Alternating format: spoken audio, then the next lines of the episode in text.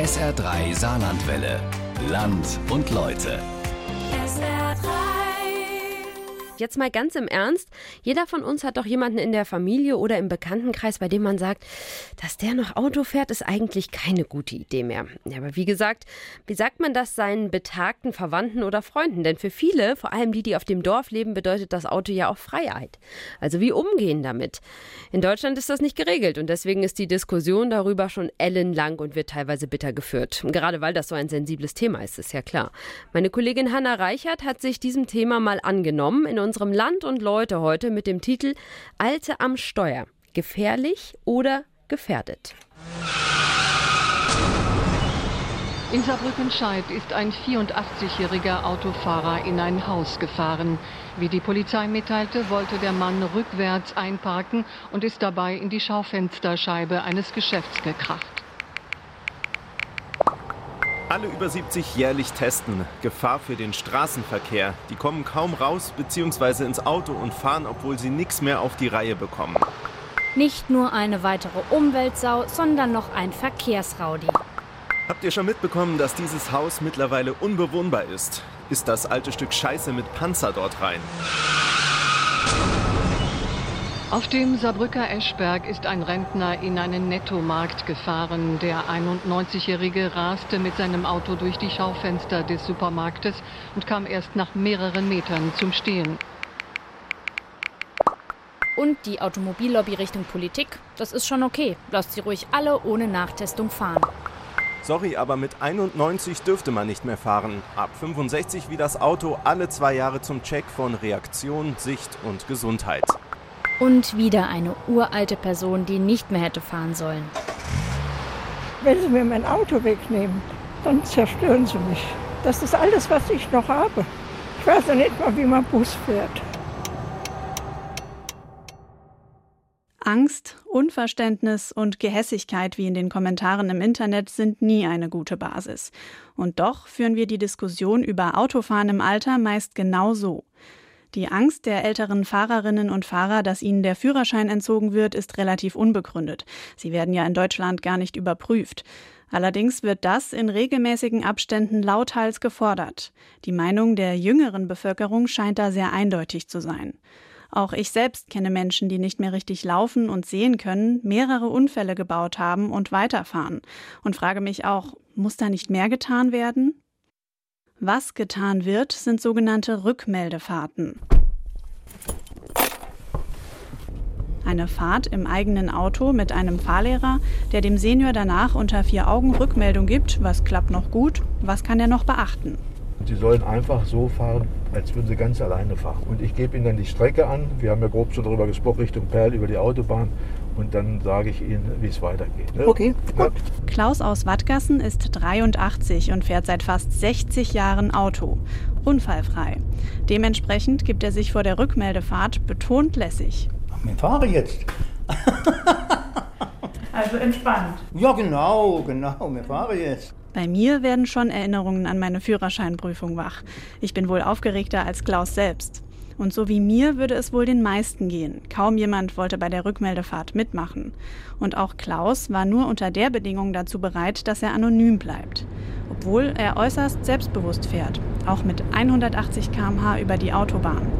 Er hat ein Schlaftablett geholt und ist ins Auto gegangen. Ja. Sehen Sie? Sehen Sie? Guckt man sich die Unfallzahlen an, sind nicht die alten Autofahrer das Problem, sondern die jungen, also die zwischen 18 und 24 Jahren. 2019, im letzten normalen Jahr vor der Pandemie, hat diese Altersgruppe rund 22 Prozent der Unfälle mit Personenschaden im Saarland verursacht. Die Ü75-Fahrer dagegen gut 8 Prozent. Bundesweit sieht das ähnlich aus. Junge Fahrer verursachen mehr Unfälle. Aber junge Menschen sind eben auch öfter mit dem Auto unterwegs. Die Unfallforscher des Gesamtverbands der deutschen Versicherer setzen die Unfallzahlen deswegen ins Verhältnis zu den gefahrenen Kilometern. Und dann sind die Unfallzahlen der über 75-Jährigen genauso hoch wie die der jungen Fahrer. Siegfried Brockmann denkt dabei an die Zukunft. Wir haben eine alternde Gesellschaft. Das heißt, in 10 bis 15 Jahren sieht die Lage völlig anders aus. Da ist jeder Dritte über 65 Jahre alt und dann ist das, was wir jetzt in relativen Zahlen sehen, wenn ich es also zur Kilometerfahrleistung umrechne, das, was wir auch in absoluten Zahlen haben werden. Also mehr Unfälle durch Ältere. Um dem vorzubeugen, fordern die Unfallforscher der Versicherer, die Rückmeldefahrt, die momentan freiwillig ist, ab 75 zur Pflicht zu machen, ohne aber, dass dabei der Führerschein in Frage steht. Was hält die Generation Ü75 im Saarland davon? Mal eine Auffrischung zu machen, würde sicher nicht schaden. Finde ich sehr gut. Sonst machen es die Leute nicht. Ich finde es besser, wenn es eine Pflicht ist. Ich würde das machen, wenn, wenn man mir das abverlangt. Und es ist wahrscheinlich auch richtig. Ich finde es gut. Ich habe auch ein gutes Gewissen. Hm, positiver, als ich erwartet hätte. Und haben Sie schon mal erwogen, so eine Fahrt freiwillig zu machen? Ich sehe die Notwendigkeit jetzt nicht äh, bei mir. Ich habe da gar nicht dran gedacht, dass man das freiwillig machen kann. Also wenn ich Probleme beim Fahrer hätte, würde ich nicht fahren. Aber das ist nicht der Fall. Ich große Unfälle baue und das erkenne, dann gebe ich meinen Führerschein freiwillig ab. Nur 40 Rückmeldefahrten wurden im gesamten letzten Jahr beim ADAC Saarland wahrgenommen. Dort heißen sie Fahr-Fitness-Checks. Und auch laut dem Saarländischen Fahrlehrerverband ist die Nachfrage sehr gering. Wäre dann eine Pflicht nicht besser? Bundes- und Landesregierung lehnen das ab und setzen auf Eigenverantwortung. Klientelpolitik, sagen da viele. Aber auch die meisten Experten sind gegen verpflichtende Maßnahmen. So auch Thorsten Buchmann, Referatsleiter Ältere Menschen beim Deutschen Verkehrssicherheitsrat. Man muss einfach bedenken, wenn man obligatorische Maßnahmen einführt, egal welcher Art, dann führt das auf der einen Seite dazu, dass viele Ältere, die vielleicht gar nicht antreten, sondern schon von vornherein sich der Prüfungssituation entziehen wollen und den Führerschein abgeben. Und dass das natürlich mit massiven Einschränkungen der individuellen Mobilität verbunden ist. Wenn man da gerade an die ländlichen Räume denkt, zwingen wir die Leute dann in eine Nichtmobilität. Das Leben ist noch nicht einmal die Hälfte dann wert. Wenn sie das so gewohnt sind, dass sie immer alles können selber machen, vor allen Dingen hier, wo ich hier wohne. Da fährt nur alle Stunde Bus und sonntags nichts. Ja, das ist sehr schwer, weil man unselbstständig wird. Ne? Denn jedes Mal die Kinder zu bitten, nur um einkaufen zu fahren, nicht mehr in Urlaub zu fahren, ist kein Problem. Das kann man einfach abschreiben. Das geht halt nicht mehr in dem Alter. Aber nicht mehr zum Einkaufen fahren ist schon schwierig. Auch der ADAC, der ja selbst Rückmeldefahrten anbietet, ist gegen eine Pflicht. Wilfried Pukalus aus dem saarländischen Vorstand bringt ein Argument, das man bei der Diskussion über alte Autofahrer selten auf dem Schirm hat. Nämlich, dass Menschen, die im Alter nicht mehr Auto fahren dürfen, ein wesentlich höheres Risiko haben, an Demenz zu erkranken und ein noch höheres Risiko, Betreuungs pflichtig zu werden. Also Autofahren führt auch dazu, dass man geistig reger bleibt. Dann ist da ja aber auch die körperliche Fitness. Die lässt doch im Alter nach. Das ist doch gefährlich beim Autofahren. Auch Klaus hat kleine körperliche Einschränkungen, grauer Star an beiden Augen. Er wurde operiert und hat sich getönte Linsen einsetzen lassen, damit er nicht mehr so geblendet wird. Als wir in den Tunnel Pellinger Berg fahren, geht er plötzlich vom Gas. Das ist jetzt das Schlechte. Das Licht dann plötzlich so dunkel wird. Jetzt ja? ist wieder gut. Ja, das sind diese Linsen. Ja, das Verstehen dauert Sie? zwei, zwei Sekunden. Ja, ja sehen Sie, das, das, ja, war, ja, das, das war nicht schon abgebremst. Ja, ja, ja, war auch gut. Ja. Ist immer so, Ja. wenn ich in den Tunnel fahre, stehe ja. ich. Ja, ja. Solche Probleme kompensieren ältere Menschen aber. Da macht man lieber ein bisschen langsam. Ja, auf alle Fälle. Tendenziell zeigt sich, dass sie vorausschauender und vorsichtiger, teilweise auch langsamer fahren. Sagt Dr. Melanie Karthaus. Sie forscht zu Mobilität im Alter an der TU Dortmund und analysiert dort das Fahrverhalten von Senioren. Was natürlich ihnen auch die Möglichkeit gibt, auf bestimmte Gefahrensituationen dann äh, vielleicht besser zu reagieren oder viele neigen dazu, riskante Fahrmanöver überhaupt nicht durchzuführen und ähm, sie sind auch seltener bei Regelverstößen zu beobachten. Ältere machen sich körperliche Einschränkungen also meistens bewusst und passen deswegen mehr auf beim Fahren. Und mal ganz ehrlich, machen wir das, wenn wir nach der Schicht total übermüdet heimfahren? Wenn wir uns sagen, "Och, zwei Bier und ein Glas Wein reichen bei mir nicht für 0,5 Promille. Ich habe ja was gegessen. Oder wenn die Sicht auch mit Brille langsam unscharf wird, würde zu uns dann jemand sagen, unsere Fahrtauglichkeit sollte mal überprüft werden? Bei den Älteren kommt dann oft noch eine lebenslange Fahrerfahrung dazu. Wie gut wir also Auto fahren, das kann man überhaupt nicht am biologischen Alter festmachen. Am häufigsten verursachen Senioren Unfälle beim Missachten der Vorfahrt oder beim Abbiegen. Problem sind unübersichtliche Kreuzungen, viel Verkehr, also Stellen, an denen man auf vieles gleichzeitig achten und schnell reagieren muss. Eine Kreuzung also wie in Perl auf der Strecke zwischen Borg und Münzingen. Dort kreuzt die L117, die zum Potsdamer Platz führt. Eine sehr unübersichtliche Stelle, an der sich Unfälle von Senioren häufen. Ja, weil die meisten halten sich natürlich auch nicht an die Geschwindigkeit, ne, die da oben runterkommen. Die fahren viel zu schnell. Und am Stoppschild hält ja eigentlich auch keiner an. Es sei, denn, es sei denn, man sieht, dass da welche kommen, aber sonst fällt ja fast jeder über das Stoppschild drüber. Ne? Das ist, deswegen passiert das dann auch. Ja. Das hätte ich jetzt nie gedacht. Da oben sieht man jetzt zum Beispiel, ne, wenn die da ankommen, sieht, sieht man ganz schlecht. doch guckt man einmal hin, guckt rechts und dann hat man auch den Gegenverkehr. dass da Ne? viele Unfälle sind. Sind sie dazu auch gekracht, da haben sie schon eine Markierung mit das Öl Ja, und ja. Wasser ausgelaufen. Gerade beim Linksabbiegen biegt man jetzt voreinander ab. Ja, ne? Und die älteren Leute, wie wir zum Beispiel, die haben das ja so gelernt, beim Linksabbiegen hintereinander abbiegen. Das macht man heute nicht mehr. Heute geht ja tangential voreinander ab. Deswegen kommen da oft Missverständnisse. Ne? Was kann ich als Senior tun, wenn ich merke, ich habe an bestimmten Stellen Probleme? Viele fahren solche Strecken ja dann einfach gar nicht mehr. Andererseits bringt eine gewisse Übung dieser Situation aber auch wieder mehr Sicherheit und kann auch nützlich sein. Also ganz aufzuhören wäre jetzt nicht der richtige Weg, sondern vielmehr sich äh, vielleicht dann mit Fahrstunden oder so nochmal mehr Sicherheit anzueignen oder auch dann ganz gezielt die Probleme anzugehen und wirklich Situationen auch zu üben. Wie es eben bei einer Rückmeldefahrt auch gemacht wird. Ältere sollten also gar nicht unbedingt weniger, sondern mehr fahren, um in Übung zu bleiben. So wie Klaus, der sogar noch mit dem Auto bis in den Urlaub nach Österreich fährt. Wie war die Kreuzung jetzt für Sie? 0815. So, und dann müssen wir ganz oben nach links weiterfahren. Mhm. Richtung Merzig. Ja. Der Tipp der Experten also, weiter am Straßenverkehr teilnehmen und dabei defensiv und langsam fahren. Das hat ja schon gehupt hin, ne? Ja, bei mir gerade ein bisschen Ja, ja, ne? Gespräch war. eine halbe Ja, ja. Sekunde. Ne? Haben Senioren dazu überhaupt eine Chance in unserem Straßenverkehr? Wer hat schon Zeit für den defensiven Sonntagsfahrer? Oder für die Oma, die einfach nicht abbiegt und mir wertvolle Sekunden auf dem Weg zu meinem Termin raubt?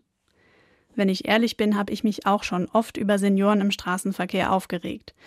Ihnen wird nicht nur die Fähigkeit abgesprochen zu fahren, sondern sie werden oft auch noch als Behinderung wahrgenommen, wenn sie einfach nur versuchen, sicher zu fahren. Der Verkehr würde sich insgesamt einen Gefallen tun, wenn die ganzen Verkehrsteilnehmer etwas entspannter werden, etwas entschleunigter werden. Ich meine, es geht ja schon los mit dem Tempolimit auf Autobahnen, was man hier in Deutschland nicht durchkriegt, wo man in anderen Nachbarländern sehr angenehme Autobahnfahrten haben kann, weil eben alle so um die 120 fahren bis hin zu der deutschen Unsitte, dass eine Geschwindigkeitsbegrenzung ja nicht gilt, sondern man fährt immer fünf oder zehn Kilometer schneller. Das ist eine kulturelle Geschichte, die man anderen Ländern einfach nicht findet. Da müsste sich eigentlich aus meiner Sicht eher unsere Gesellschaft, unsere Mobilitätsgesellschaft etwas ändern, aber nicht so sehr die Senioren ändern. Professor Marc Vollrath, Verkehrspsychologe an der TU Braunschweig, bringt da einen interessanten Aspekt. Vielleicht sind gar nicht ältere Autofahrer eine Gefahr in unserem Straßenverkehr, sondern unser Straßenverkehr ist eine Gefahr für Senioren. Der gleicht nämlich oft einem Haifischbecken. Kein Platz für Schwächen. Aber sollten nur die jungen, stärkeren, leistungsfähigen mobil sein dürfen? Unsere Gesellschaft wird doch immer älter und wir wollen und sollen ja möglichst lange produktives Mitglied sein und zum Beispiel auch arbeiten gehen. Eigentlich wäre die logische Konsequenz zu sagen, man muss dafür sorgen, dass gerade in den Gebieten, wo die Alten unterwegs sind, dass gerade da die Infrastruktur und die Verkehrsregelung, die Verkehrsflüsse einfach deutlich einfacher gestaltet werden. Also sei es durch Ampeln oder sei es durch konsequentere 30-Zonen, wo einfach die Geschwindigkeit runtergesetzt wird, mehr Zeiten da sind. Also eigentlich wären das die Konsequenzen. Man müsste den Verkehr seniorenfreundlicher gestalten. Also nicht am Menschen ansetzen, sondern am Verkehr. Oder eben wirkliche Alternativen zum eigenen Auto anbieten. Zum Beispiel auch diese Taxioption, spezielle Taxitarife für Senioren. Ein Service der Taxifahrer, dass die dann eben den Einkauf ins Taxi bringen und aus dem Taxi wieder nach Hause tragen. Also genau die Anreize an sich schaffen, an den Stellen, wo die Älteren eben Probleme haben, die Ursachen, warum sie dann unterwegs sind, da versuchen Alternativangebote zu machen. So, dann lasse ich Sie mal hier oben aussteigen. Ja, wir sind ja jetzt ähm, gut fast 90 Minuten gefahren, überwiegend Autobahn. Dann haben wir uns zwei wichtige Verkehrsknotenpunkte angeguckt, wo halt sehr viele Unfälle passieren. Und äh, ich muss sagen, sie haben das alles mit Bravour gemacht, wirklich. Deswegen habe ich bei mir hier auch nur einen Punkt. Das war der Abstand zum Vordermann, wo die Autobahn aufhatte. Einmal war im Wattgast, wo auf die Autobahn Richtung Saarlouis gefahren bin, da war man ein bisschen dicht, das, das war das Einzige. Aber ansonsten äh, gibt es äh, wirklich äh, kaum was zu sagen. Die haben das hervorragend gemacht. Ja. Und ich habe mich auch wirklich, ich habe mich sicher gefühlt bei ihnen. Also das war einfach eine super Fahrt. Eine sehr erfreuliche Rückmeldung von Fahrlehrer Detlef Mühlast.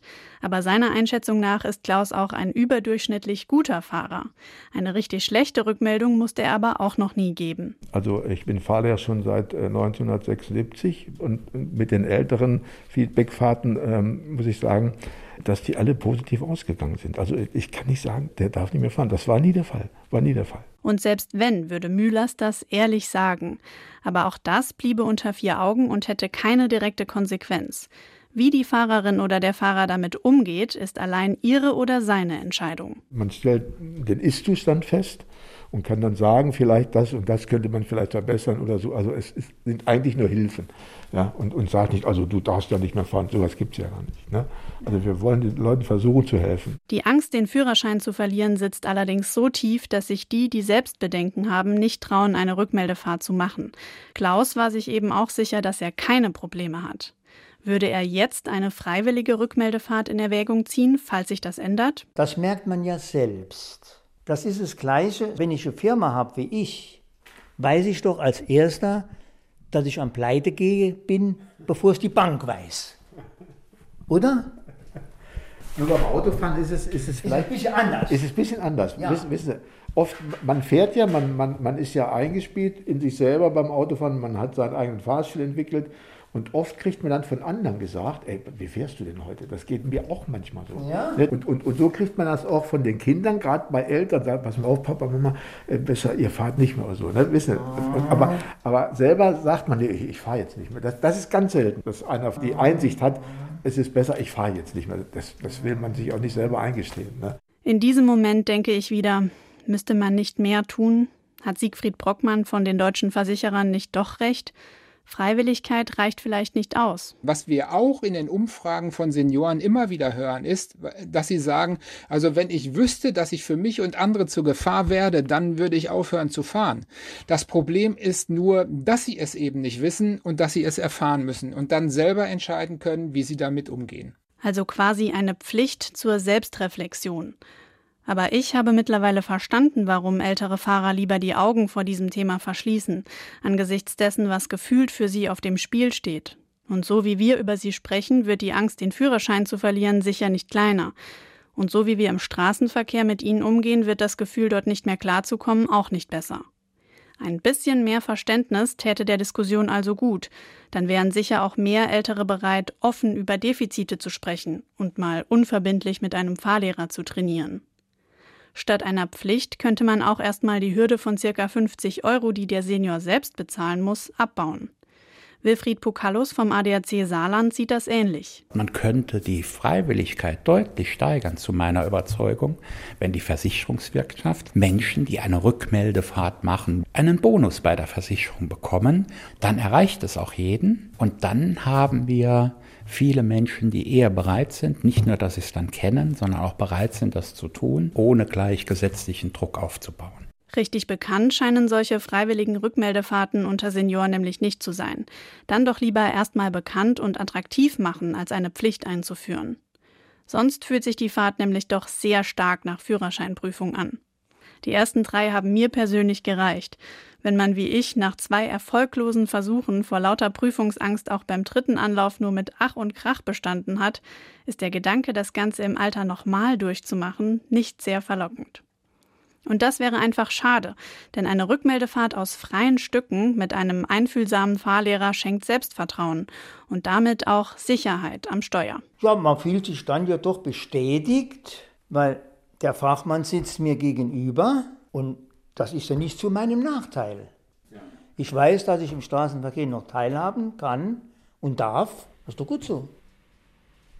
Ein sensibles Thema. Alter am Steuer gefährlich oder gefährdet unser Land und Leute heute am Sonntag. Das können Sie natürlich auch noch mal nachhören, wenn Sie mögen. Als Podcast finden Sie in unserer neuen SA3 App oder auf sa3.de oder das Ganze auch noch mal bei YouTube.